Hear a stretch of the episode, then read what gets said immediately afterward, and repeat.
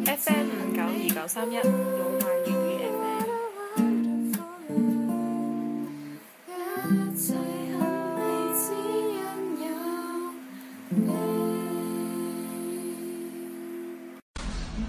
歡迎收聽《老馬粵語 FM》，我係老 爺。慢慢語。好啦， Hello，仲有我係叉米， Hello，我係 K K F，講空空。康康康康地，康康地，好啦，咁今次就係期待已久嘅四個人嘅第一次發聲是的。嗯，咁今期下次嗯要講大家最唔好嘅經歷，旅遊經歷。最壞啲旅遊經歷。誒，你唔係啱啱去完韓國咩？咁你覺嗰得啲小伙伴點啊？因為我啲小伙伴之前其實我有同佢哋去過一次去過一杭次啊州，所以非常之和諧。再加上我本來就已經去過韓國，所以就還好啦。咁依家唔係誒，咁嗰陣時去你係帶做帶路會比較多，定還是係大家都係一齊 玩？啊續親。大陸。咁呢次有冇有冇 plan 行程啊？咩都冇 plan。有 friend 行程，咁係邊個 friend 啊？我咯，你做晒嘅，你 OK 嗎？嗯，book 房係我 book，然之後機票係我哋睇好時間段，一各自買咯，即係各自俾錢。哦。咁其實全程都係你搞，然之後佢哋過過去啫，係嘛？是的，做是傻的，嘅，做傻仔。嗯。咁都會問佢意見，覺得 O 唔 OK 嘅。咁有啲佢哋覺得唔中意嘅就拋咗佢，再換其他咁咯。咁咁冇牌嘅咩？咁其實應該係你都係比較好好嘅，係咯。還好啦，嗯，要睇情況咯。主要係呢一個地方我已經去過，所以我就冇唔係太敏感。如果係一個新去未去過嘅地方，可能我就會比較唔一樣。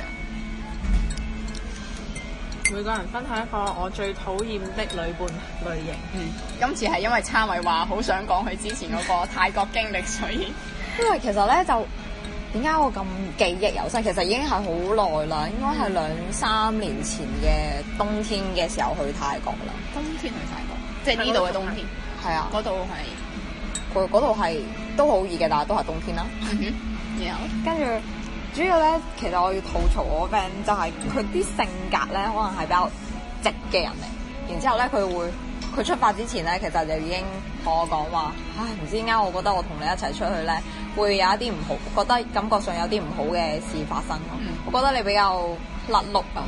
即係話成你日啊都係啊，好多唔成日好係有啲瀨啡嘢啊，好多瀨啡嘢。我驚你咧去到機場又話俾我聽，你唔記得 帶唔記得帶身份證咧，又或者唔記得帶 passport。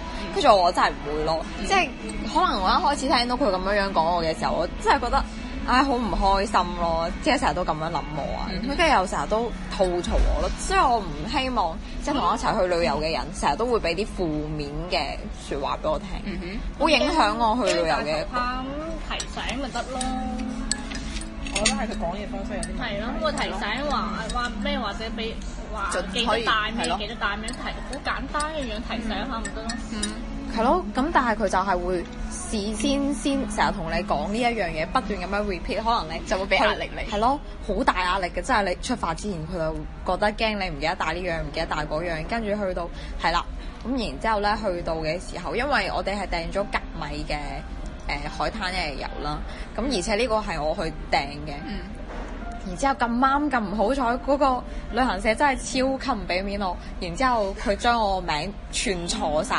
咁第二日咧，嗰、個旅行團過嚟接我哋嘅時候，因為我個名對唔上，除咗前面嗰個姓嘅開頭嗰個字母係對啱，仲有後邊嗰啲字母全錯嘅，一個都唔啱。唔跟住係佢有就預訂單嘅咩？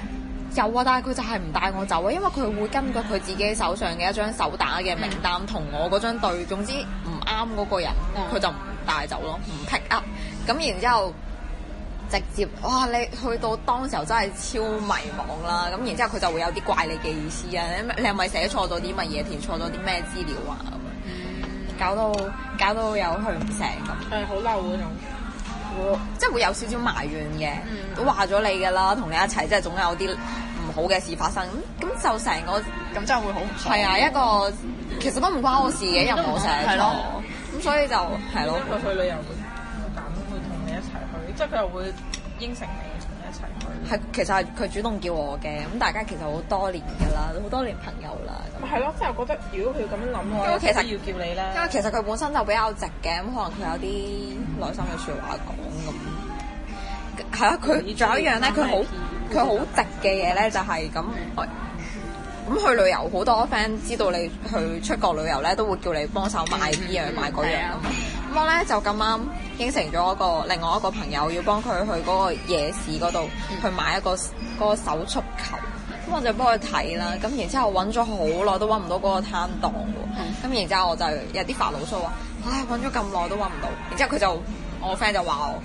哇！咁你既然知道呢件事啊係咁樣樣，你當初就唔好應承人哋啦。你應承咗人哋，你就即係你唔好出聲咁樣。即係你其實我只係想發一個牢騷啫嘛，即係想抱怨一啊下跟住就係咯，咁樣俾佢講咗下，又成個 trip 都好唔開心咯。仲有一樣咧，佢真係超值嘅，佢幫我影相。咁你知其實誒、呃早幾年其實都好興影嗰啲跳起身啊啊跟啊住卡喺半空中嗰啲相咁。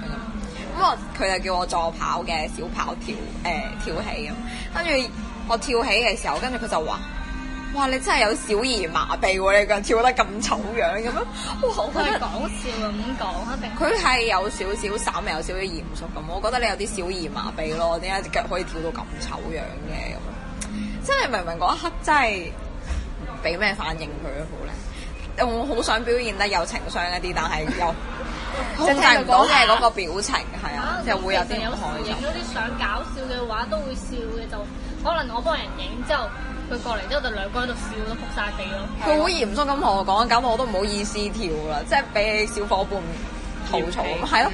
咁你之後去到外國咧，咁要誒、呃用英文同人哋交流噶嘛，跟住佢就話佢翻嚟有笑我，佢話我覺得你講英文真係超搞笑咯咁。咁佢識唔識講英文？佢話佢覺得佢講得好過我，啊即係超難過。咁其實然之後，除咗佢嘅呢啲問題嘅話，其實我覺得我都有我都有做得唔好嘅地方嘅，我都係一個唔係咁適合人哋同人哋一齊去旅遊嘅人。點解咧？因為佢其實出發之前咧，佢就話誒、清邁啊嗰啲就佢 plan 嘅，咁、嗯我就 plan 曼谷啦。嗯佢叫我 plan 完之後咧，我就淨係買咗嗰個清邁嘅啊夾米嘅嗰個海島遊，然之後我就冇 plan 到啦，即係我冇 plan 到行程，所以其實佢去到當地，即係我哋去到曼谷嘅時候，其實佢好嬲啊，嗯，因為落啊咗地之後，佢問我我哋而家去邊啊？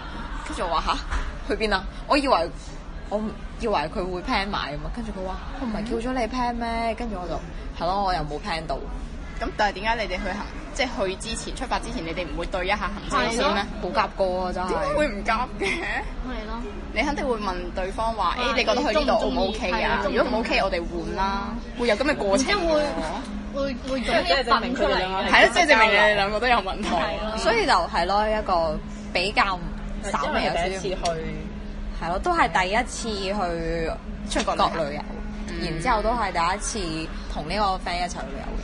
嗯，其次就係、啊，你即係你去到當地人生路不熟嘅時候，你好想同佢撕 B，但係你諗住，喂，你撕到 B 到人生路不熟喎，真真又要落翻面去同佢 一齊，即係和好翻，有啲尷尬咁，所以就唔敢出聲。即係其實你有好多刻都好想即刻撕 B 嗎？都會㗎，仲有啲其實好小事。點解啲人成日都話誒、去旅遊其實係好檢驗一對情侶係啱唔啱？嗯其實我覺得真係好有道理咯，因為其實我同我 friend 一齊去，真係好煩㗎。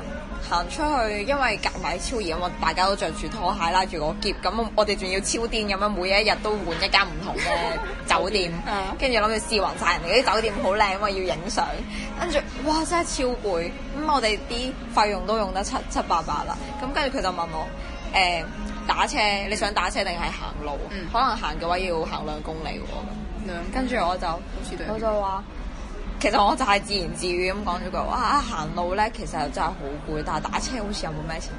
跟住咧佢 就佢就會爆粗啦，唔耐煩。嘟你！跟住佢話咩？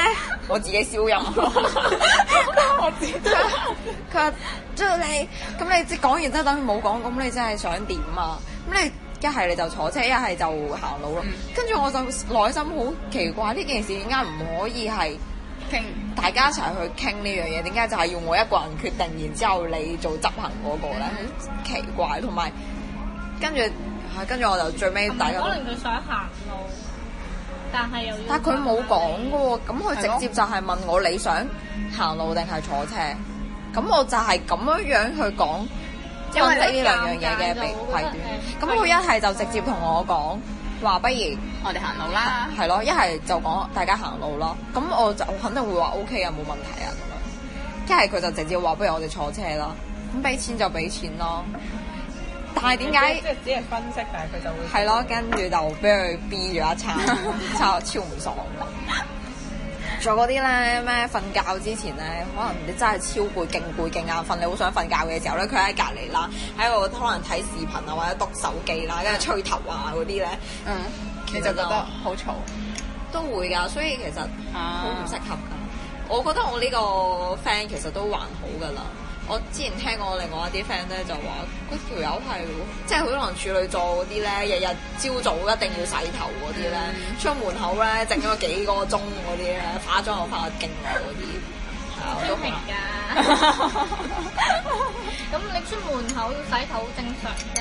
日日咯。我同你出好似係日日洗啦。係啊 你又日日洗嗎？洗哦頭咁你哋大家一齊洗都我 OK 嘅。我我我唔係日日洗啊。唔我係等佢唔一定有啲人你嘅髮質 O K，你一一兩日唔洗，但係有啲人真係洗完一個型先出嚟，咁咪就好核突，影唔到相，冇辦法。但我就瞓完之後我就好亂個頭，如果出街影相一定要洗頭。咁但係如果即係當你好眼瞓嘅時候，跟住 真係好攰，可能大家講好咗嗱九點鐘你就要大家一齊出門口啦咁，嗯，跟住你七點你知道自己晏，你七點鐘就開始嘈人哋喺度 V 吹頭嗰啲洗頭嗰啲字喳喳咁，真係覺得好休息。咁你眼即係你眼瞓嘅話就，你眼瞓嘅話就就即係就算聽到都會乜嘢㗎嘛。係啊，聽咗會瞓唔着個，比較即係敏感係咯，咁咪戴耳塞咯，嗯，下次記得戴耳塞，今次記得戴耳塞，戴到副俾阿本。可唔可以 cut 嘅呢度？ 唔接受，唔接受，冇人知道發生咩事。好，我哋繼咁續你哋咧，你哋 share 下，你有冇一啲比較奇葩嘅？我最深刻嘅一次就係嗯第一次去日本嘅時候，因為我你原同邊先個去啊？邀請一個男性朋友，誒、哦，呃跟住佢咧又邀請埋佢嘅男性朋友，咁一齊去，即係我唔係嗰種關係，即係只係朋友同朋友，哦即係大家都係分開房嘅，咁跟住咧。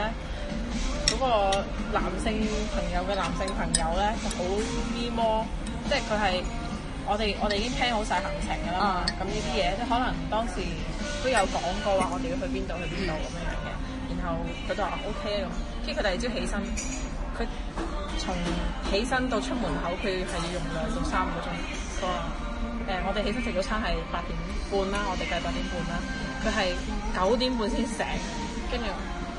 媽媽十點鐘先食早餐啦，跟住起身執晒、遮晒頭出嚟嘅時候已經係差唔多十一點，跟住我嗰陣時就已經受唔住我話，嗯你哋兩個去啦，我自己去玩，跟住我就即係放低咗佢哋自己走去行，跟住即係我話你哋搞掂咗你就出嚟揾我啊咁樣，即係跟住後尾再一齊會合啊去呢度嗰度，跟住即係點解男仔可以咁慢？而家男仔要做啲乜嘢啊佢㗎？話使唔使咁早啊？佢話唔使教鬧鐘啦，係呢個時候起身，慢慢食個早餐先去啦。我心諗你有幾多日啊？即係我哋我哋跟團嘅話係，即係雖然入邊係自由行啫，咁你最多都係六日五夜。你咁有限嘅時間，你要去其他地方玩嘅話，你唯有捉緊時間去，即係都唔係話趕行程。我一日最多都係行三個兩到三個點咁樣，跟住佢都。即係已經浪費咗一個早上嘅時間咯。咁我下晝嗰啲要點樣改啫？即係我就會好咁腳，即係我哋行到自己去，跟住就放低咗自己一個人。但後尾佢哋都有嚟揾翻你啊嘛。係啊，跟住就後邊啲細節我就唔係好記得啦。跟住下晝點餐嘅時候咧，佢就哦，呢個我都有 啊佢。就即係咁係因為係我喺日本，咁佢就點餐佢就會好似好想 show 自己識講日文嘅一啲技巧咁樣技能出去講，但係佢唔識講喎。跟住佢指住個菜單，this one, this this one, this one 咁樣，跟住我哋就。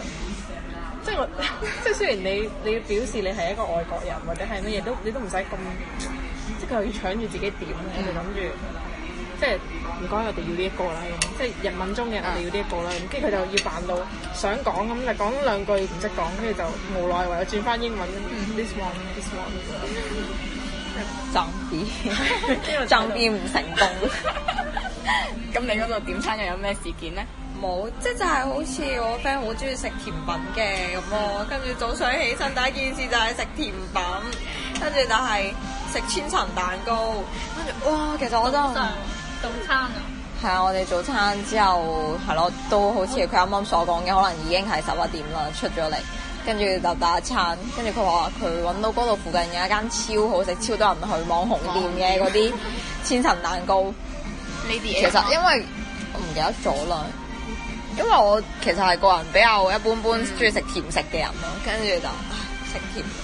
跟住咁諗住食完 O K 嘅，咁可能嚟緊夜晚黑應該可以食翻啲或者鹹中午嘅嘢啦。點知夜晚去到清邁嘅時候，我想講清邁嗰啲奶茶勁甜嘅，真係超甜，可能口味又唔好啱。啊嗯然之後諗住食個炒河 啦，個炒河勁香，炒河都係甜嘅，放花生醬嘅。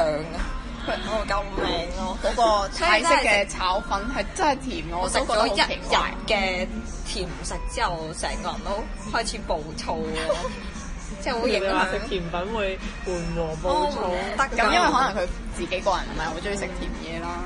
嗯，你咧，我啊，我嘅唔好嘅經歷其實比較少，但係有唯一一次就係第一次去韓國嘅時候，都係我人生第一次自己一個人出國旅行。咁我自己一個人出過冇小伙伴，應該仲但係就係因為嗰時係第一次自己一個人去，咁我一個人嘅時候咧仲好冇問題嘅，但係去到當我去到揾人誒、去到首爾嘅時候，首爾嘅時候咧，咁我因為我係一個人啊嘛，咁所以我就係住入去青旅，就係住嗰啲好多人咯，一齊同人哋瞓嘅。咁咧咧，我食早餐嘅時候咧，就有另外一個中國人咧走嚟撩我傾偈，佢就話要唔要，即係即係佢都係自己一個人，然之後佢就問我要唔要呢一日一齊行。咁我就諗，嗯，咁反正我好似今日即係當日，其實我冇咩行程，我 plan 嘅時候預留嘅時間比較寬鬆，都唔知去邊，都係諗住啊，都係食完早餐十點先慢慢行出去睇下有咩行。咁咁啱嗰個人就喺度撩我話，嗯，咁好啦，咁我哋就一齊出去啦。咁樣雖然當下係即係應承咗一齊出去，但係我以為我以為佢食完早餐我哋就可以即刻行啦，點知唔係，佢仲要翻去房度喺度搞搞搞搞咗成半個鐘，差唔多一個鐘喺度等咗佢。嗯。一輪，佢先至可以出去。咁最尾出去有冇發生啲好唔爽嘅嘢？都有㗎，因為佢好似係啊，佢又想去嘅行程係我唔想去嘅地方，即係去到韓國，你都知嗰度追星好興㗎啦。哦然之後佢竟然要去嗰個乜鬼嘢 YG 嘅嗰個公司度哦，行。等人啊，啊，佢就想去睇下有冇可能偶遇哦喺嗰度，嗯嗯嗯，就去嗰度行。我心諗，竟然要去呢啲地方。然之後，但係因為都已經洗濕咗個頭，所以都應承咗只能佢係啦但，洗真係要即係如果佢問你問清楚佢去邊度，係，但係洗濕咗個頭咁都只能去好啦。咁去到咁好明顯，嗰啲地方就係乜嘢人都冇啦。但係有幾個咧就好似佢一樣咁傻嘅人，都喺喺度出邊等咯，係咯。但係其實乜嘢都冇，嗰度又冇人出嚟，亦都冇人要入去。啲人就喺度靜靜咁喺附近嘅嗰啲 cafe 或者便應該利店要門等到口好度。夜吧，可能要其實嗰啲只能算偶遇吧，因為你又唔知道人哋嘅行程嘅話，你喺嗰度企住都只能撞彩咯，可你能。話嗰邊有咩打卡嘅點或者影相點都可以順便睇下，咁咩都冇真係。冇咩㗎，嗰度就係唔就係 YG 嘅經紀公司咯。嗯嗯，係咯係咯，就係、事務所咯。然之後喺嗰度好似都等咗一輪，然之後就嗯就走啦，就走去下一個行程。然之後我哋中午去食飯嘅時候咧，就去咗食烤肉。食烤肉咧，咁因為誒、呃你兩位坐低之後咧，佢嗰度就好特別，因為我都係第一次去，所以我都唔係好確定。佢哋一見你坐低之後咧，就上咗好多嘢，嗯即係嗰啲咩小菜乜嘢，我哋都仲未點嘢。嗯然之後嗰個人咧就好驚，話死啦！佢無啦啦遞咁多嘢過嚟，係咪要收錢？然之後我就話咁喺韓國好多時候都係會有嗰啲免費嘅小菜食㗎啦，好似我哋去遠景路都係咁㗎嘛。但係佢嗰度除咗俾小菜你咧，仲會上咗一個，我當時記得好似係一個鍋，鍋裏邊有啲湯定唔知乜嘢嘅，咁但係裏邊係冇料嘅，可能漂住幾條葱之類咁嘅嘢啦。咁然之後，因為上嘅有啲多，然之後嗰個人咧就叫我問，你快啲問下佢係咪要收錢啦、咁樣。然之後，但其實問呢件事係一件好尷尬嘅事，係咯。我就話咁，反正我哋都要喺度食㗎啦，咁收唔收錢，咁我哋都決定係喺度食㗎啦。咁有咩問題咧？但係佢都死要我問，死逼我問，我就最後好尷尬咁，真係去問咗個服務員話：呢啲嘢係咪有要收錢，然之後嗰個人話係唔使收錢好，尷尬，真啊係好尷尬，我好唔想問咯。咁你咪就話我唔啊想問啦咁啊咯。我已經即係我其實已經當下已經拒絕咗佢幾次，但係佢擺咗一副識做人嘅咩一定要我問。咁不如你去隔離台食啊咁咯，你同佢台，然之講。後我我唔就覺想得同你食，就覺得好難捱。仲有佢當日，嗯，記得佢着咗一條褲，一條褲好尷尬，就係嗰啲嗯 legging 咧啊啊，咪呢一個位啊啊啊會，你知唔知啊？露出嚟，但係佢上身嗰件衫係冇遮到嗰個位。咁尷尬。咁我想問有冇透出嚟先？冇走出嚟，但係但係你睇到啊個型，睇到個型，然之後就行喺條街度，佢就行啊喺我隔離， 超搞笑。 然之後佢，然之後我唔知道佢係見到人哋嘅視線望佢定點，然之後佢就突然間望問我話：你會唔會覺得好明顯？因為佢唔即係唔係廣東人，佢講普通話嘅。哦咁然之後佢就問我你。不覺得很危險？ 或者會不會覺得很奇怪或者什麼的？嗯然之後我就話，因為我嗰嗰時咁啱有着外套，我就話，要不我就借給你綁着吧咁樣咯。最後就只能咁樣借件衫俾佢。嗯我以為係，我以為係你話不覺得 啊，還是挺好的咁樣，梗係由得佢， 由得佢裸露嘅人啊。係咯，大概就係啲咁。 K K 咧咁，同埋我點樣講咧？其實你哋講緊同啲朋友、同啲 friend 去，你同男朋友，我係我去都係同男朋友多，咁你同男朋友，咁應該仲多嗌交啦。係咯，仲多唔好，冇咩嗌交，打鼻鼾啦，打鼻鼾其實還好，不過呢樣嘢冇得控制。習慣咗咯。我瞓得好冧啊，真係嘈唔醒，嘈唔醒我。就其實冇咩話，因為點樣講都係啲行程啊，去點啊，即係前期準備到都係你已經準備好啦。成個行程都係我 plan 嘅，佢又冇，佢就係佢一個即係跟住你。但係你唔會覺得好唔係啊白色咁公平嘅咩？即係嗱，咩都我做，係咯，咩都係你做喎，跟住佢乜嘢都唔出，佢佢過去佢就做佢出錢啊嘛同埋出錢先。咁唔會話唔公平嘅，因為我自己有興趣，我自己想去，咁我肯定自己我唔覺得咩，我對自己 plan 好晒，我對我 plan 得好好好好仔細，嗯好詳仔細，係咯。就其實嗰次去咧，唔單止我哋兩個去㗎，咁其實本身係預咗八個人去㗎。咁多人啊？係本身約八個人去嘅，跟住我已經係已經 plan 好晒連表單佢哋都去嘅，跟住已經 plan plan 好晒成個行程，已經發晒俾佢哋，整埋 PDF 俾佢哋啊，咁 Q 細心嘅咩？咁專業咁嚟下次同我哋去，你做埋咯，好啊唔好？即係發俾佢，因為係我自睇佢想唔己想去啊我自己中意嘅，同埋我自己我自己就唔覺，其實我唔但係覺得你唔覺得你同 plan 好煩你同你男朋友去，然之後你又要同佢另外一啲你又唔好熟嘅 friend 去，唔覺得唔好咩？俾我我就唔中即意係。後係尾咯後尾佢哋又會有啲時間夾唔到啊，我覺之後得我人越哋多就就越容易係係拗啊住，因為又要等，可能你你呢一 pair 好快搞掂，然之後要等另外一 pair，跟住其其實然之後我就我都唔會點菜嘅嘢，可能大家口味又唔一致。就啊，快其實其實我都唔會話，佢哋又話，因為佢聽到我哋去，然之後佢哋又話想去，跟住後尾我就話，其實我都唔係好，因為我知道我個行程啊，嗯因為我為咗去個 full moon party 啊嗯，係好、辛苦個行程，因為佢冇誒直飛啊，都冇話你要真係好艱難㗎，佢好似都要坐船再去㗎。係啊，要坐船。嗯塔咯，係要去嗰個拍岸島啊，即係 full moon party 嗰度個島嗯，個島比較偏偏僻啊，跟住你係要先坐車，再轉輪渡，然之後係坐船，然之後就車同埋船車船嘅時間都要五六個五個鐘啊，嗯五個鐘啊，都但四嗰個係四開通個宵㗎喎，好似。啊四四個幾鐘五個鐘差唔多，即係過去個行程好辛哦苦，但係就其實我都唔都冇話預佢哋肯定去嘅。其實最尾都搞到最尾，佢哋啲時間唔啱，搞唔到，然之後就我哋兩個去。咁你話 full moon party 好失望係因為乜嘢？即係我覺得冇咩值得去咯。佢自己佢唔係好 high 嗰種，好似係啊夜店嗰種咯，。係啊，佢就係一個沙灘好大嘅有沙灘播歌，喺度播歌，因為係我覺得唔去，但係因為好危險。點解嘅？真係好危險，即係好多人，超多人，超雜，全部啲鬼佬你話嘛，全部啲外國人多，然之後好雜，然之後誒誒佢哋會 hi 你嗎？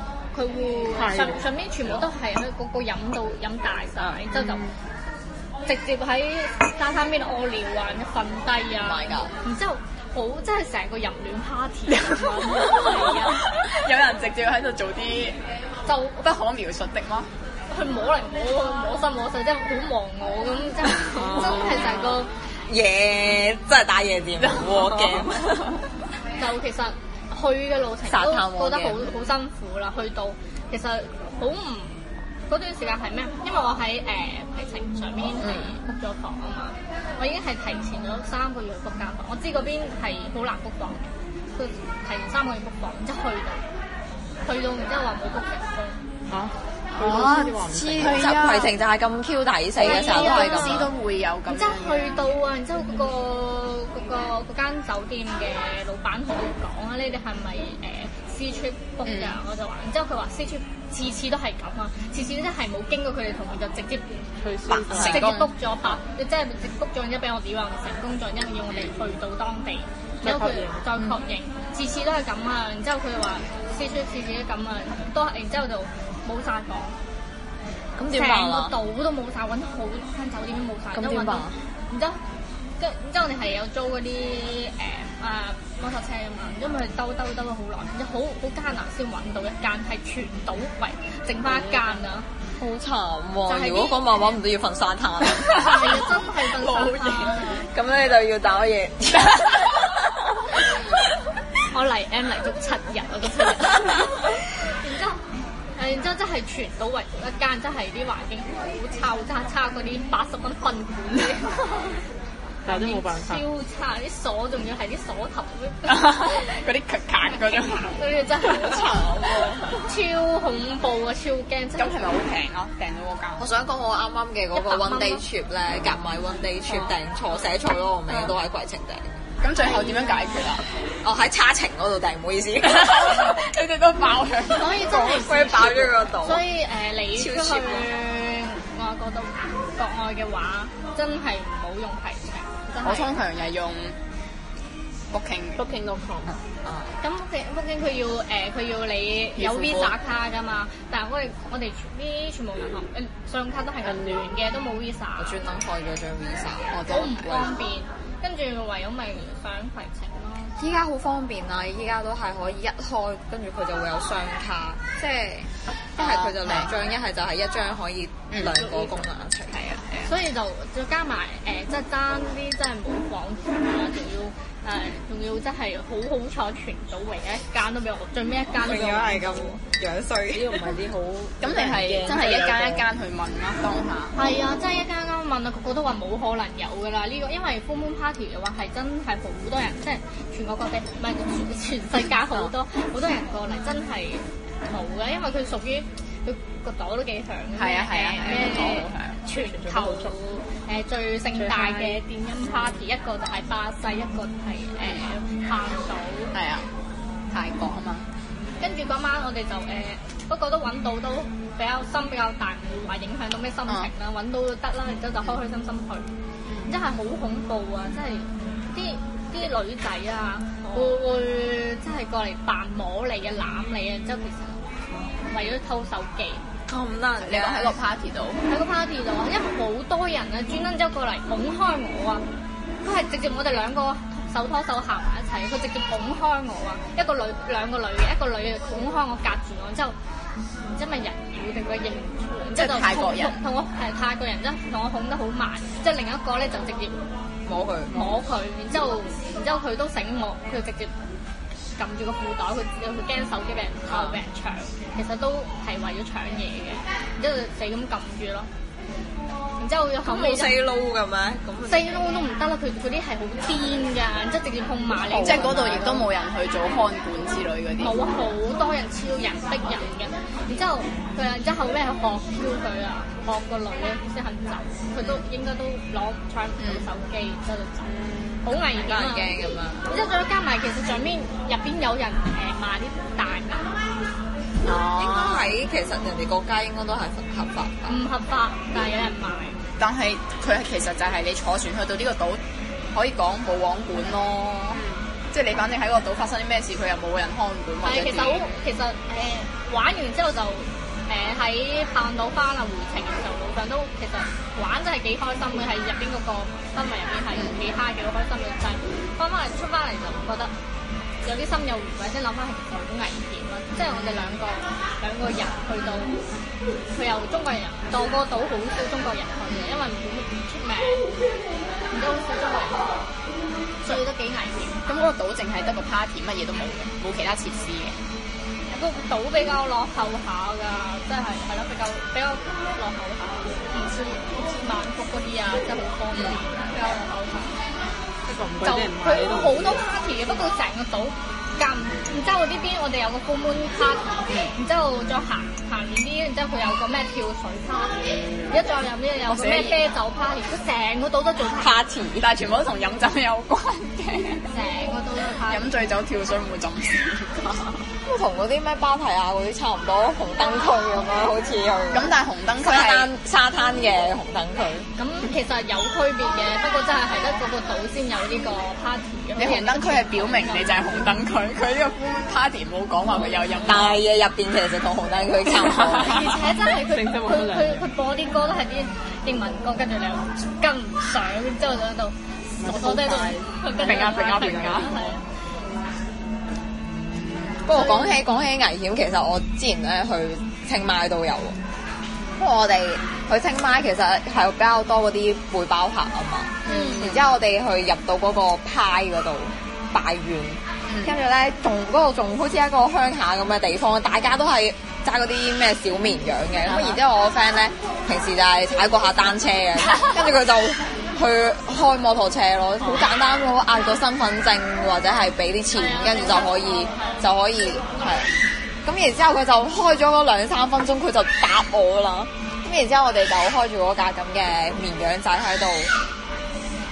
開開下綿羊仔喺度周街行咯，超危險。然之後隔離嗰啲摩托車嘅車速係超快，跟住咧你知女仔好中意影相喎。佢嗰個時候佢仲叫我自拍，叫我拎個自拍杆出嚟哦。跟住你咩？我喺跟住佢第一次開呢個摩托車，佢叫我自拍，其實我超緊張嘅。雖然佢開得你好驚唔驚啊慢，但係隔離嗰啲車速係超快，我幾驚搶手機啊！嗯，佢話唔呢張影得唔好睇，不如再影多幾張咧。嗰啲我手都震埋， 其實真係好危險。真係好危險。而且咧，佢誒、呃清邁嗰啲咧，日夜温差又大咧，早早上你係可以着背心嘅，然之後夜晚黑咧你着羽絨咁嘅温差，真係起碼係低過十度以下嘅，好凍。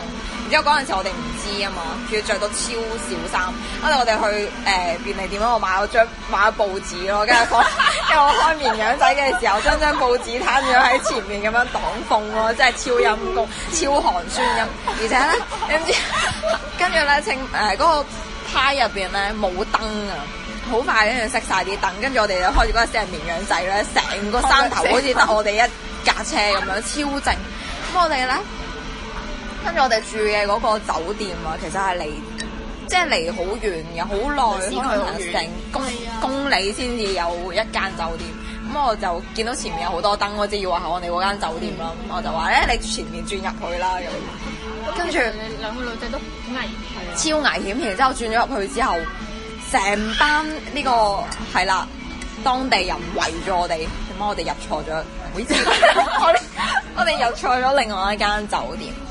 跟住，哇！嗰一下真係劣㗎，我 friend 同我即係震咗，你知唔知我哋兩個超狼狽咧，拎住嗰張咁嘅報紙擋住自己，跟住真係好慘，好落魄咁樣開住架爛 Q 綿羊仔，跟住跟住當地人佢又唔用英文交流啦，跟住佢就幾個男人好大隻嘅，好似你睇嗰啲電影嗰啲咁樣，超大個肚腩嘅又好肥，跟住幾條友一齊喺度竊竊私語咁樣喺度傾，哇！當下咁你哋仲唔即刻坐個綿羊仔走？你知道我 friend 好直噶啦，佢當下已經有開始咗呢一個、即係鬧我嘅模式啊！佢都話咗你唔知驚啦啊，你唔好你唔識路咧就唔好亂咁點啦，又點 Q 咗入嚟，即係有一種好似大家要死啦，但係佢都仲要埋怨我嘅嗰種感 情，你知唔知？死都係因為你係啊，你都好埋怨點係咯即係當下都應該已經好你驚啊係開啦嗯車嗰個，你都可以有得選擇。你覺得唔係咧，但係啊咁你佢又就跟住就開入咗咗。咯，咁誒，但係呢個都唔好理啦。當時候真係超驚，我覺得即係有危險，應該大家要先解決問題。我覺得已經驚到唔可以唔係冇得解決。你知唔知係成班男人圍咗我哋夾綿羊仔，然之後佢哋喺度。係咯，我哋開入咗去之後望下嗰個嗰個酒店嘅名係同我哋嗰個酒店名完全唔一樣，而即 且係其實個個都係一間酒店嚟嘅。誒應酒店定你私人唔？知係私人會所咁樣樣嘅嘢，驚咯！哇，大佬俾人融咗到荒山野嶺，唔知咁咩最事後喎最後佢哋點樣放你走？啊超危險。跟住佢哋就噏咗，跟住佢哋自啊己用當地語言噏咗好耐之後，跟住就問我哋喺邊度嚟咯，要去邊度。跟住我哋又唔記得咗個酒店名，你知泰國嗰啲名超長噶嘛咁，仲你要唔係英文嗯你嘅截。圖 mark 低啊嘛。然之後冇冇，好似唔記得咗點樣樣，手機又冇電啊啦。咁最後你哋你點放？冇攞卡然之後片嘅咩？最搞笑嘅就係我哋嗰間誒酒店，其實唔可以講酒店嘅，應該係民宿嚟嘅。咁佢有一個好大嘅小草原，因為上面有有幾隻羊嘅。跟住我就話嗰間酒店係 many sheep 咁樣，跟住跟住佢哋 當地人，我一聽到好多羊咁樣就知道邊間咯。跟住佢就岌晒頭咁樣示意我哋上翻車，跟住跟住佢哋咁。咁、哇，其實嗰一下真係覺得好 warm 嘅，即係原先以為佢要老笠我 啊嘛，依家佢仲要幫我哋帶路。佢哋開咗一架誒、呃超大嗰啲藍色嘅貨車喺前啊邊啊帶路，地嗯卡。跟住咧後邊仲開多一架細嘅摩托車打燈照住我哋哇呢、個摩誒上面人，即係我哋中係夾喺中間嘅，咁樣護送我哋到翻我哋嘅酒店。然之後我哋翻到去嗰個清邁嘅民宿嘅時候，其實就已經好夜啦，應該係成十二點幾差唔多一點鐘。跟住嗰個店主仲要未瞓，跟住仲話同我哋一齊放好明燈。即係佢一直未瞓就等我哋翻嚟咯，哇！嗰一下就好好窩心啊，好似屋企人等你門咁嘅感覺咯，超搞笑。好在，但係都係真係好危險所以我好 Q 驚咯。如果其實我俾人圍會住所以我就係點解咁驚訝你一個人自己去？你之前去邊度啊？韓國唔係菲律賓，菲律賓，我就話哇！不如係啊，佢自己一個女仔去菲律賓喎，所以我就覺得超勁，好危險啊嘛，真係好危險。佢融咗都唔知咩事。其實就覺得還好，但係的確係，如果即係我自己去完之後，我都唔建議一個女仔去咯，因為我嗰時都算係叫做好彩啦。膽大啊嘛你，你又又遇到我真係好啲咩膽大歧視？誒、其實冇咩歧視，反而係遇到好多好嘅人咯。即係因為我當初去係因為自己學英語係識咗一個當地嘅老師啊嘛，咁、所以其實我嗰時 friend 咧係去到老師就會喺機場度接我嘅，接我直接去到酒店。咁所以其實呢一個路程係好安全嘅，因為有個當地人喺度，佢識講即係菲律賓文噶嘛。咁去到酒店之後咧，但係因為後尾老師。即係嗰幾日都有嘢做，所以就冇陪到我。咁、所以後尾之後咧，就咁啱又喺嗰個青旅度住嘅時候咧，隔離床嘅嗰個女仔又撩你一齊，係有撩我一齊玩， 佢都係菲律賓人，佢都係菲律賓人，但係啊佢咧就喺迪拜度做嘢，咁啱翻嚟度假。 哦，話有錢有錢人嚟嘅喎。然之後咧，佢就問我要唔要一齊啊玩哈，咁、所以後尾嗰幾日咧喺宿務嘅時候都係佢帶我一齊玩嘅，咁所以其實我咁都幾好係啊 OK 嘅都嚴格嚟講就唔係完全一個人去咯。然之後我去完宿務呢幾日同嗰個女仔一齊玩完之後咧，我就再飛過去誒、呃、長灘島，咁去到長灘島住另外一個酒店嘅時候咧。因為我去到已經係下午，咁所以就係求其喺個沙灘度兜咗兩嘢，食咗個嘢翻去。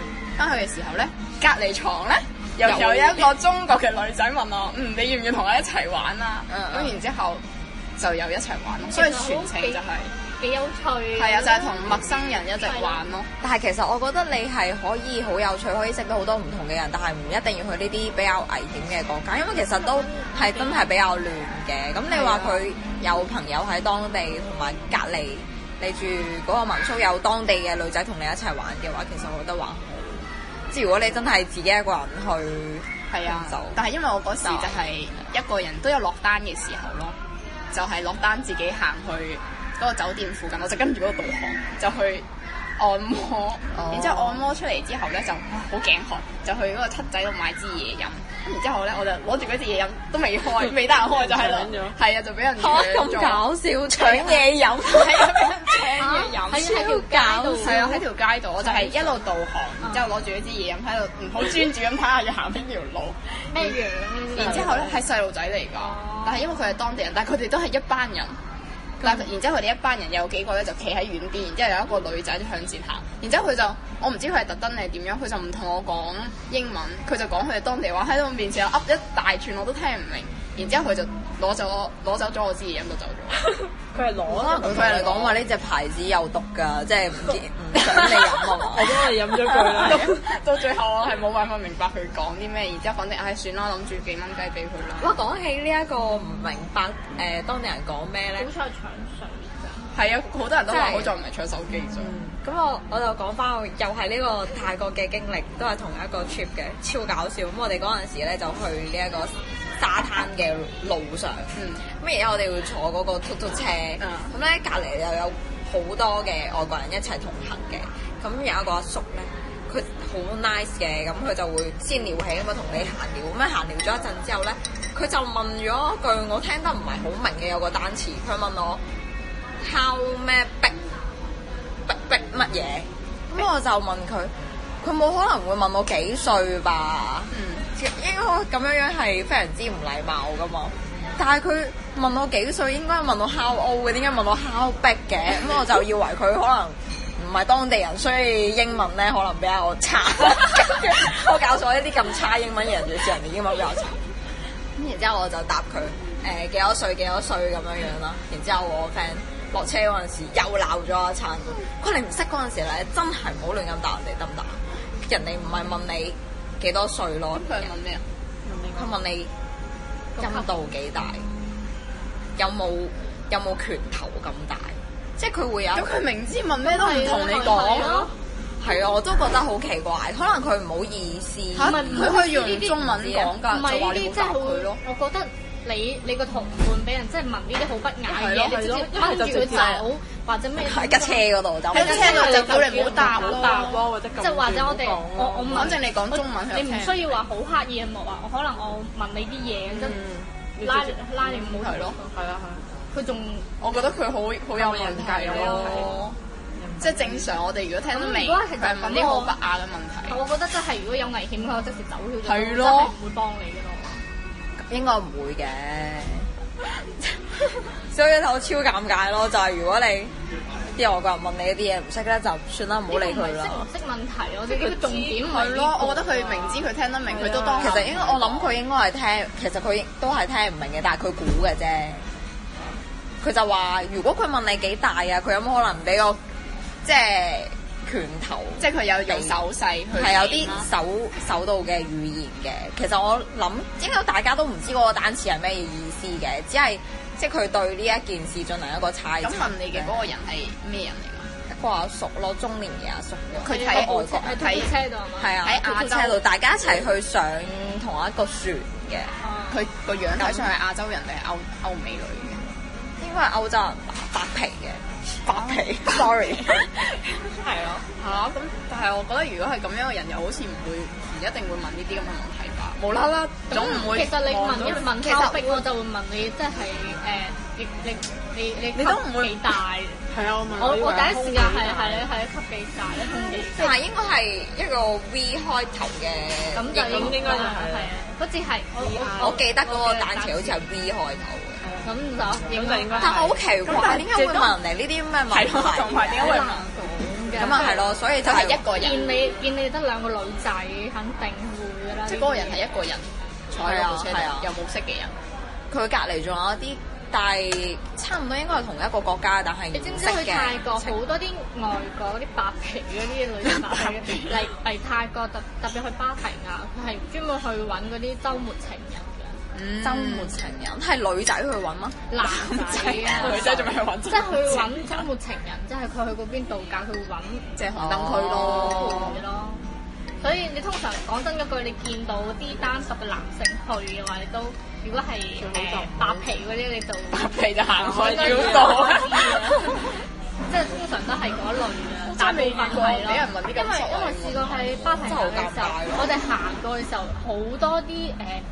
誒啲白皮白皮嘅啦，真係唔係皮人超多就做開啲住部性車，交易嘅嘢開住部車就問人啊，問人幾多錢啊，點真係嘅，大部分都係然之後啱就即刻捉上車嘛除。非除非係誒佢嘅即係同行嘅係有女嘅就唔會咁，如果全部男嘅或者係單單單男全部都係嘅，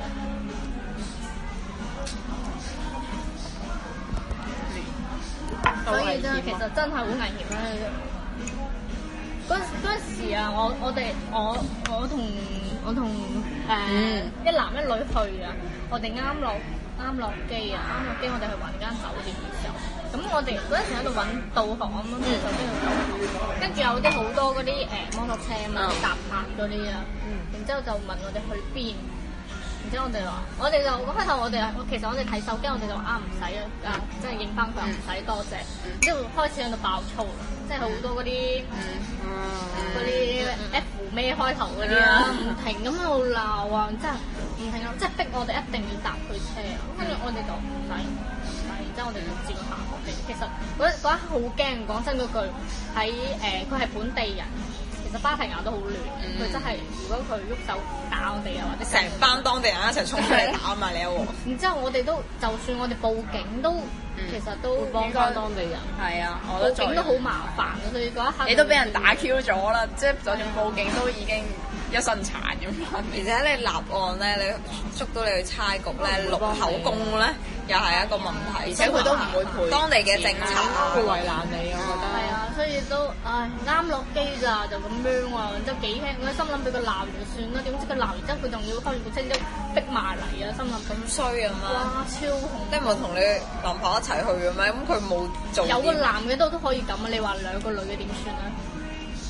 所以真係一個女仔去旅遊會更加小心啊，嗯，好唔安全。好啦，咁我哋總結翻呢一個。避開邊啲性格嘅旅伴，嗯，即係經過大家都有呢啲最唔好同人哋一齊去嘅啊唔好嘅經歷，你覺得即係唔好有咁多負能量，或者係咁啊我平時都會有咁多負能量嘅咩平時還好吧，我雖覺得然主偶要係爾咯，但係冇咁經平常時。相處嘅時間唔會好耐啊嘛，都幾個鐘出嚟飲下嘢。所以就係點解話即係情侶嘅時候，可能你會更加容易見到佢，即係平時見唔到嘅一幕，因為你廿四小時都要一直係喺埋，啊冇辦法。掩飾嘅。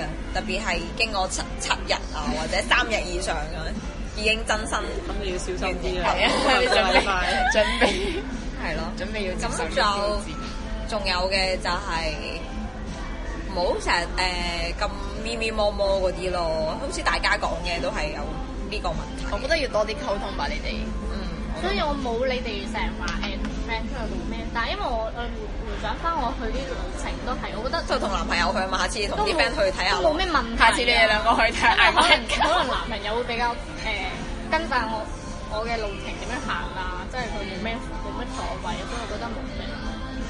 其中一個做傻嘅就係係冇咯必，要。即係除非另一半真係完全覺得。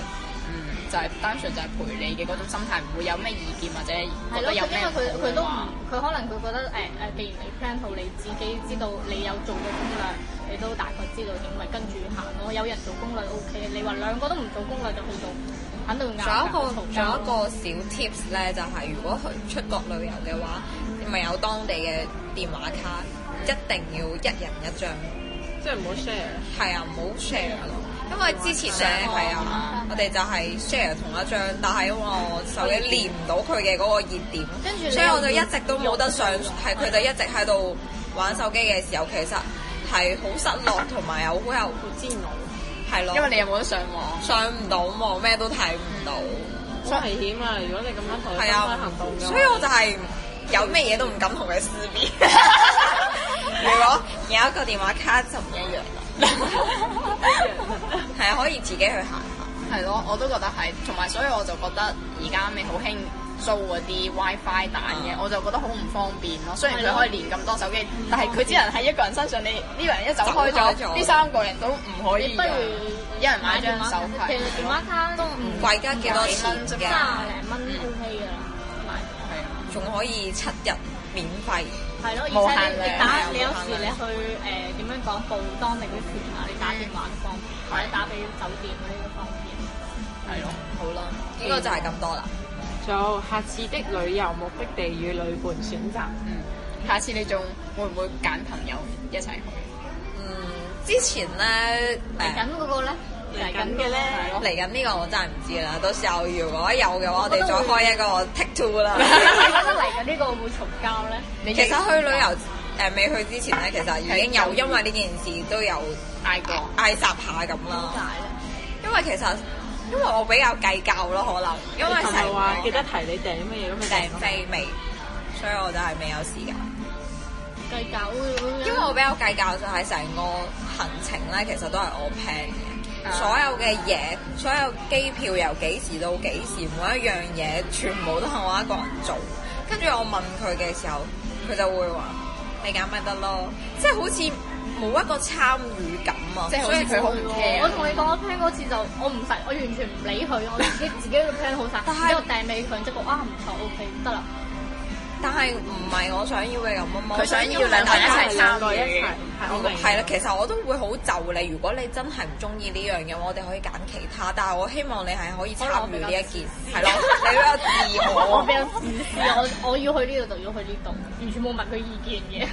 所以就會有一啲啲唔係好爽。我覺得我去，如果我同男朋友去旅行，我都會偏 K K F 嘅嗰種，我都係 plan 好我自己想要啲嗯咩就要咩，我就希望佢係跟住我，唔好有任何意見。係啊咯係咯，通常男仔都唔會，其實男仔唔會點話特別想去邊度嘅嗯，因為你嘅行程入邊，你去得呢個國家都知道大概啲熱點去邊度㗎啦，所以個男嘅都覺得哇，只會覺得哇你好好叻啊！我會 plan 起好碼晒留一個位置，你想去邊度？唔係，即係我會然之後我會 plan 好之後循例都會問下咯。咁如果佢即係真會係掟俾佢問掟俾佢問下只係俾你睇係睇只啊，係俾你睇俾啊，你唔睇係睇。希望你有佢呢個嘅團到時候你想係改冇嘅咩我要冇 plan 好晒，然之後訂俾佢睇我靚唔靚。要賺嘅呢 個。係啊，係咯，即係我覺得我有啲自豪感，因為我自己成有啲成就感。有一唔係種好似交功課主嘅。要主要咧係我做呢一件事嘅時候，即係佢咩都唔做咧，佢就會佢會問心理好疲你聽好未啊？即係啊即係佢揀好未啊啲嘢，然之後咧佢仲會不斷咁同你講啊，我啊邊個邊個親戚話啊，佢嗰度啊十日啊唔夠玩㗎，你先至去七日會唔會太少啊？跟住過幾日咧，佢又同我同事食飯，咁跟住個同事就話唔使去咁多日㗎，去三日就得㗎啦嗰啲咧，即係佢每一次即係佢翻好嚟聽人哋講完嘅一啲嘢，就翻嚟去。即係其實佢又俾壓係咯，力你跟住咯我就會覺得好煩咯。你成件事你又冇參與，你憑乜嘢即係就喺度噏咁多嘢？係咯，跟住係咯，跟住佢就同我講話誒，去邊有邊個誒地方啊，食火鍋啊，超平啊，然之後一個人幾多錢啊？跟住我就覺得好煩咯，我已經 plan 好晒啦，去邊度食食邊間，我已經諗好咗啦。咁其實唔係嘅，如果佢有聽翻嚟或者佢揾翻嚟有咩好提議都可以加入去嘅，唔會話好煩嘅。但係佢又佢又冇冇叫你加入去，係啊，佢佢只就係係不停咁俾好多唔好嘅嘢。咁你可以其實你都可以答佢，你或者 mark 低先，OK 唔錯，到時我哋去到如果但係佢冇講到底係邊間啊，佢就係話有一間嘢，但係具體邊一間佢唔知。所以就係得嗰個。即係係咯，好空想嘅一啲嘢，然之後就同你講我邊個邊個親戚啊，我唔想聽屋 企，超煩啊咯。即係其實咁咁樣嘅話，我都會覺得好難受。即係佢又唔 friend，但係又要俾好咪就係咯多不必要嘅信息所以其實你嚟緊我最擔心嘅一樣嘢，其實佢比較路痴嘅。跟住我其實都路痴都唔佢唔睇，到我我都有少少路痴。佢唔你唔識睇到我我，都啊我老話啊佢唔識睇，咁佢識唔識睇？你嘅女就伴識係唔就識係睇？話唔啊識睇。咁你咧我 OK 佢識嘅睇啊，但係咁就死得啦。即係佢，耐你有道行，但係又佢識最講普我覺通得係話個，最搞笑最搞笑咧係我個識咪打車咯。哦，呢個唔係呢個唔係一個問題嘅，即係只係話最煩佢到時候咧，唔好我話轉左，跟住佢話轉右啊呢啲，即係都要同我同你抗講衡咁樣，我就覺得好煩。但係我覺得可能你需要放寬一啲心，即係要嗯咁啊又係擺住嘅，搞到我你今依家你又今好似我之前嗰個 friend 咁咧，即係未去之前就對呢件事有一啲唔好嘅睇法。我唔 會係啊其實會即係翻轉左轉右，有時我話行呢邊，然之後佢就話行呢邊，我話 O K 冇問題。如果行嗰邊行錯嘅話，你你係仆街喎。會點 樣樣仆街啊？然之後你你你你知後果嘅喎，然之後好攰喎，行翻翻嚟，然之後佢話哦，咁我再睇下先， 然之後再研究下哦下邊邊。有鬼五蚊有咩味？我通常都係相信導航，係咯，信導航其實唔淨睇導航都唔得㗎，好似我哋嗰陣去到曼谷就係、即係睇嗰個導航啊，佢係冇一個指示嘅方向，冇叫你向左行或者向右行嗰個箭嘴嘅。啊跟住咧，你打電，你又揾唔到嗰間嘢，個導航上面冇嗰間嘢喎。然之後你打電話俾我，點知佢就係話附近有一間七仔。然之後你唔知成個曼谷 M 多間七仔，嗯基本上你每行一百米就係話有一間七仔。我心諗你覺得係邊一間七仔啊？所以就揾到超耐，而且你喺泰國嘅時候真係又熱啦，跟住你嘅人又掹震啦，跟住你揾唔到嘅時候心情又煩躁係啊，我，其實真係會揾啊酒店好猛。泰國嘅但係又唔會話話，嘈交咁個，大家都喺一齊揾，大家都去到行，大家都唔會嘈交就係都唔會話內猛心冷咯咯，猛咯，但因為會話慢最崩潰嘅係，因為我哋都係兩個女仔去啦，跟住嗰個行李夾係廿幾公斤，跟住嗰個係冇去嘅時候係輕噶吧。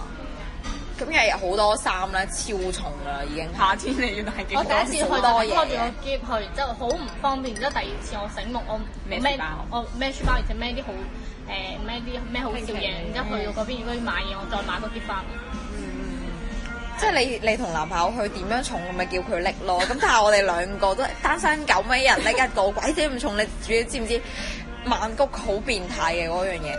即係佢嗰個地鐵咧係冇扶手電梯，啊，要行佢天梯咁，跟住你拎住嗰個篋，你望住嗰個梯，你真係想喊。然之後你仲要揾唔到路，揾唔到酒店嗰一刻咧，你內心係幾崩潰。點解你當下唔喺機場就要打的咧？我哋嗰陣時已經係即係玩到最尾嗰一日啦，即係要翻去。係啊。仲有一個 tips 就係唔好為咗貪新鮮，日日都要換酒店，真係一個好好傻嘅呢個真係一個好傻事嘅啊！事以後唔好做呢件事啊，咁你下次會唔會選自己一個人去旅遊？可能會揀國內嘅，國外佢我 覺冇得咁嘅暫勇時氣係啊。等我口語再好啲先，聽得明人哋問我啲乜嘢嗰陣時先。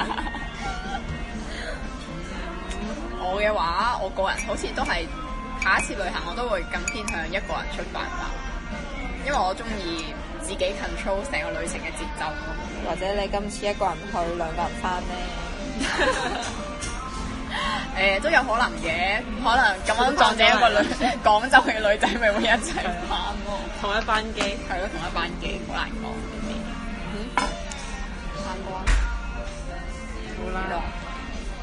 咁萬兒有冇啲咩？係啊，你要邊？有冇啲咩？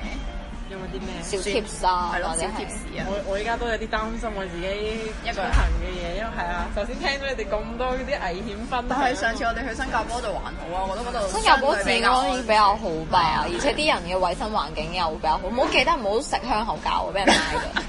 衞生就好似其實好多地方都唔算話特別。係咯，我哋上次去比較失望嘅，記得唔好食口膠，我記得，記得嗰度好似都冇賣香港膠。係禁禁止嘅，驚啲人除除落隨便你啊地，唔好掉落垃圾啊，唔夠錢翻嚟 嘅，我本真係會邊形嘅邊真係有到㗎。窮咧，突然間。有啲邊度會行唔到路啊，大佬。唔係，即係佢啲人話唔好以為邊形咁打，佢係嗰啲皮，即係邊到你皮開，係即啊，係肉都爛嗰啲肉渣。好恐怖啊！係啊，你有冇了解過啊？咁你要了解下佢啲法例先啦，去 之前。咁我哋只要我遵又唔守會法預規計，咁就得係咯，我啦。又唔會預計我要喺度反彈。係 新咯加坡我諗到新加坡，去新加坡都係食嘢多。因為我住嘅民宿對面，即係行過少少就係哈拉碼頭，即係嗰度好多就翻一條街。哦。啊但喺夜晚嗰度上去新加坡食炒蟹咯，辣蟹咯一。個人食唔到咁多。係啊民宿話唔定你隔離又有一個女仔係啊同你一齊啊我哋 share 我出嚟 share，食，係啊，辣蟹比較出名。仲有嗰個燒烤啊，夜晚嘅燒烤非常之出名。嗰條燒烤烤咩魚啊？佢哋嗰邊好興㗎，你到時候去到就會見到成條街都係食嗰條魚啊！因為一上大次去冇見而到。家就係綠色好大嘅咩芭蕉葉包嘅，因為我之前成日都睇呢哦啲，攻略嘛，你係啊，我成日都 睇呢啲旅遊節目咧，好多呢最近有啲。關注新加坡美食分享咯，跟住又想睇下有冇啲平民啦，嗯跟住又即係適合一個人食，唔會唔會食食唔晒啊嗰種。所以我咁你哋冇期望下次咩去邊度旅遊？我下次想我去而，家深受打擊啊！呢個簽 證 block 咗我之後，我想去稻城啊！哦稻城，稻城真係超正啊。稻城喺邊啊？稻城喺四川過去，嗯附近啊，。國內嘅。不過佢係好靚國內旅行啲人我啲人話去稻城一落機啊，已經海拔高到你成個人咁誇張係一落機就開始㗎啦，一落機就已經因為佢嗰邊我未試過飲個機醉場，因為就海拔高，就會其實幾危險下嘅，睇你身啊體啊啊素質啦。不不過平時咧係咪去到啊，即係即時就頭痛啊，之後又發燒啊，之後成個行程都冇得玩。但係如果你平時冇咩點樣做運動嘅話，你呼吸嘅氧唔需要太多嘅話，應該 OK 嘅。啊，我覺得反而冇咩做運動啲人先危險。梗係唔係啦，越做運動多嘅人，因為你嘅需要嘅嗰個空氣其實係非常之多，係啊，所以嘅話就會特別有強烈嘅呢個高不能。過去到成嘅話唔啱兩個人去，一定要多人去一 team 人去包去包車去，真係會好開心，真係。咁你哋有冇興趣啊？不過我仲未有呢個我超討論有興趣去，但係冇人同我去，啲人話到成要咁我哋再揾要要同小要學同你你嘅真愛去嘅心諗。 費事一陣又嘔又屙。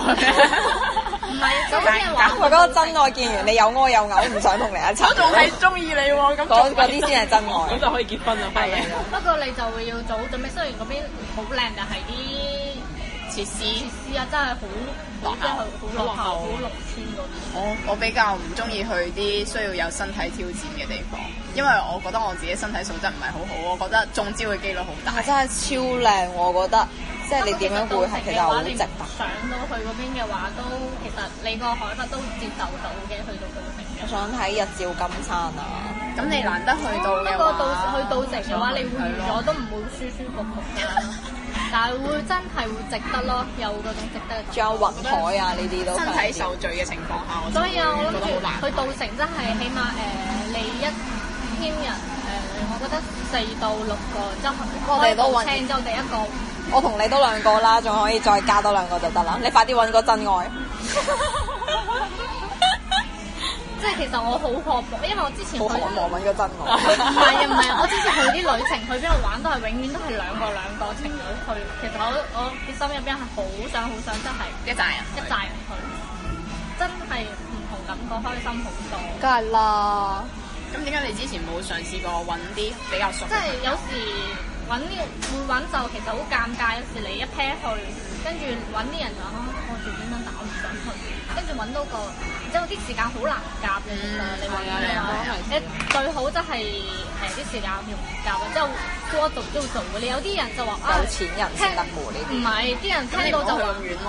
聽到就話啊，好好好啊，去去啊去啊，我好有興趣嘅，但係去到 plan 嘅之後，我哋真係以為真係去嘅，之後佢就啊其實佢只係講下我，唔想去啦，我嚇我覺得突然間又有事啊係啲咩，所以會比較煩呢啲，會問呢啲，即係點樣講？所以我誒、跟住落嚟，如果啲人話去，我話我冇問題啊，買咗機票先同我去， 真係我逼佢俾咗錢先係啊，我逼佢買咗機票先。